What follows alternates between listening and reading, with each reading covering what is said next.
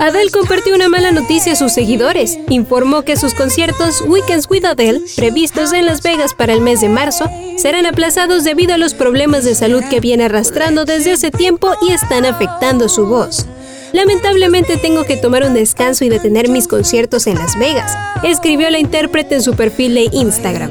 También comparte que a finales del año pasado se enfermó y no tuvo la oportunidad de descansar correctamente su voz. Adele ofrecía en Las Vegas su último tramo de conciertos que debía prolongarse hasta mediados de junio. En total tenía previsto actuar 50 fines de semana con un total de 100 conciertos, según los promotores del espectáculo. Las fechas pospuestas fueron el 1, 2, 8, 9, 15, 16, 22, 23, 29 y 30 de marzo.